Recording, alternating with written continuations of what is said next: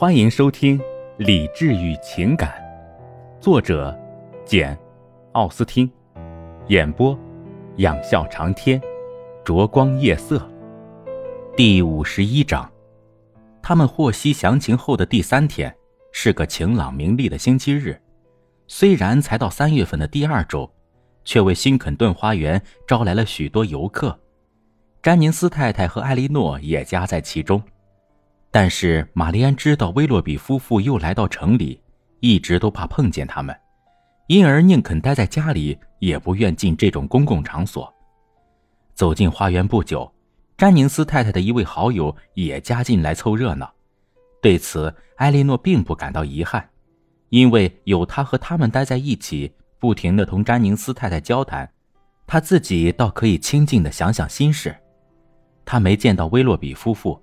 也没见到爱德华，而且有一阵连个凑巧使他感兴趣的人都见不到，无论愉快的还是不愉快的机遇都没有。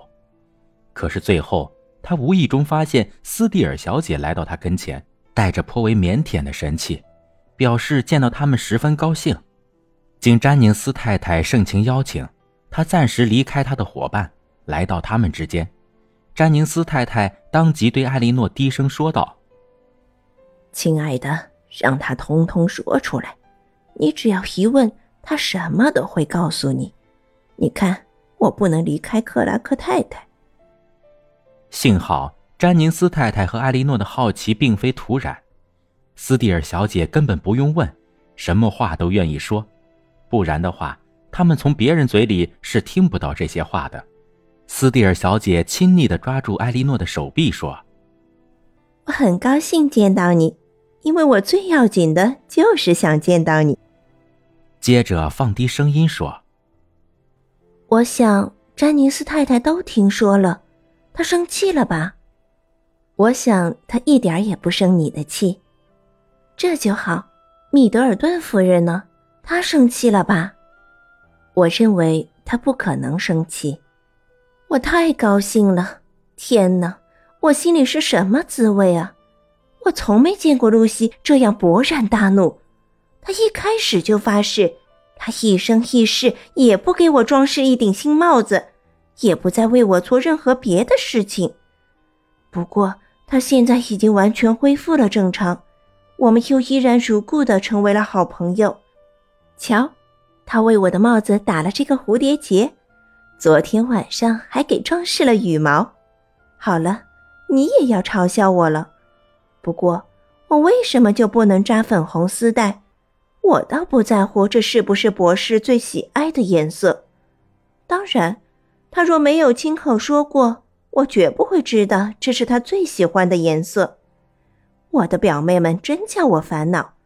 我有时候就说，我在他们面前眼睛都不知道往哪里看。他说着说着，扯到了另一个话题上。艾莉诺对此无话可说。因而他觉得最好还是回到第一个话题上。不过，达什伍德小姐，斯蒂尔小姐洋洋得意地说：“人们说费拉斯太太曾当众宣布爱德华不要露西了，他们爱怎么说就怎么说。不过说实在的，没有那回事，到处散布这种流言蜚语，真厚颜无耻。不管露西自己怎么看。”别人没有权利信以为真。说真话，我以前从没听人流露过这种意思。哦，真的吗？但是我很清楚，确实有人说过，而且不止一个人。戈德比小姐就对斯帕克斯小姐说过：“凡是有点理智的人，谁也不会认为费拉斯先生肯放弃像莫顿小姐这样一位有三万镑财产的女子。”而去娶一个一无所有的露西斯蒂尔，这话我是听斯帕克斯小姐亲口说的。况且，我表兄理查德还亲自说过，到了这个节骨眼上，他担心费拉斯先生会变卦。爱德华有三天没接近我们了，我也说不出自己该怎么想。我从心底里相信，露西已经认定没有希望了。因为我们星期三离开你哥哥家，星期四、五、六整整三天都没见到他，也不知道爱德华怎么样了。露西一度想给他写信，随即又打消了这个念头。不过，我们今天上午刚从教堂回到家，他就来了，于是事情全搞清楚了。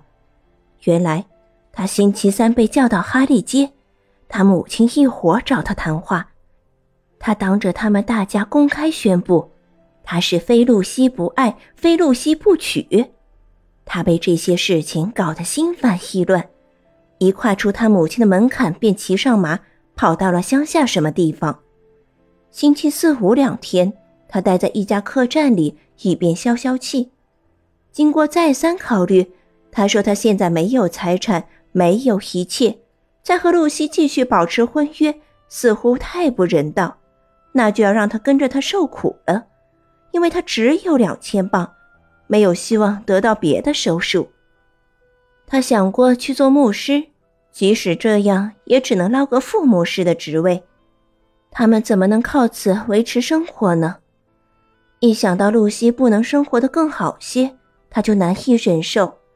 因此，他恳求说：“露西只要愿意，可以马上终止婚约，让他去独自谋生。”这一切我听他说的清清楚楚。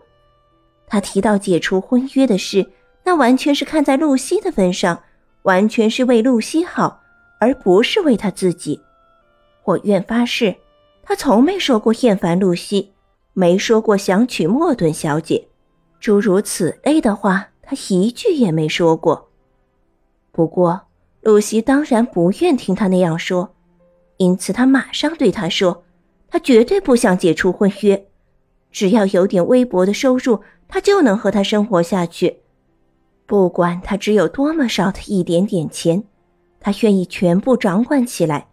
反正就是这一类话。”这一来，爱德华高兴极了，谈论了一会儿他们该怎么办，最后商定，爱德华应该马上去做牧师，等他得到一份牧师俸禄的时候，他们再结婚。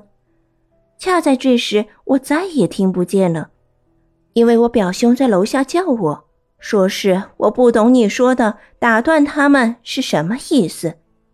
埃莉诺说。你们不是一起待在一个房间里吗？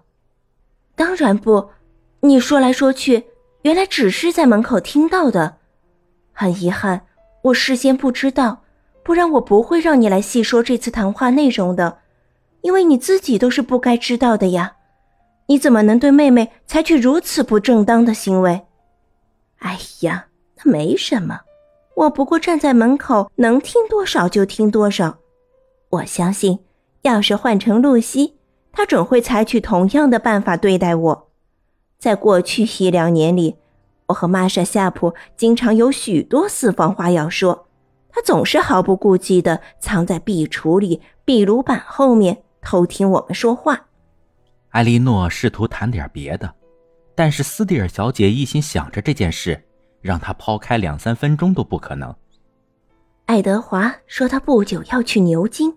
不过他现在寄住在帕尔梅尔街一号，他母亲真是个性情怪异的女人，对吧？你兄嫂也不大厚道。不过我不能当着你的面说他们的坏话。当然，他们打发自己的马车把我们送回家，这是我没料到的。我当时吓得要命，就怕你嫂嫂向我们要还她头两天送给我们的砧素盒。不过。他没说起这件事，我小心翼翼地把我的真素盒藏了起来。爱德华说他在牛津有点事儿，要去一段时间，在那之后，一碰到那位主教就接受圣职。我真不知道他会得到什么样的圣旨。天哪，我敢以性命打赌，我知道我的表妹们听到后会说什么，他们会对我说。我该给博士写封信，叫他在他新近工作的教区给爱德华找个牧师职位。我知道他们会这么说，不过我当然绝不会干这种事。哎呀，我马上回说，我不知道你们怎么会想到这么多，当真让我给博士写信。好啊，艾莉诺说：“有备无患嘛？你把答话都准备好了。斯蒂尔小姐刚要回答，不想她的同伙们来了，她只好换个话题。哎呀，理查森夫妇来了，我本来还有很多话要对你说，可是又不能离开他们太久了。老实跟你说吧，他们是很有体面的人。那男的挣好多好多的钱，他们有自己的马车。我没有时间亲自和詹宁斯太太谈谈这件事，不过请你转告他，听说他不生我们的气，还有米德尔顿夫人也是如此，我感到非常高兴。万一你和你妹妹有事要走，我们一定愿意来同他作伴。他要我们待多久，我们就待多久。我想。米德尔顿夫人这次不会再叫我们去了，再见。很遗憾，玛丽安小姐不在这里，请代我向她问好。哎呀，你不该穿上这件花斑细羊纱衣服，真奇怪，你也不怕给撕破了？这就是他临别时所表示的担心。说完这话，他刚刚向詹宁斯太太最后恭维了几句，便被理查森夫人叫走了。艾莉诺从他那儿了解到一些情况，虽说都是他早已预想得到的，倒可以促使他再冥想遐想一阵子。同他推断的情况一样，爱德华要同露西结婚，这是确定无疑的。至于何时举行婚礼，却不能确定。正如他所料，一切取决于他获得那个牧师职位，但这在当时是没有丝毫指望的。感谢您的收听，我是 CV 仰笑长天，欢迎订阅，我们下期见。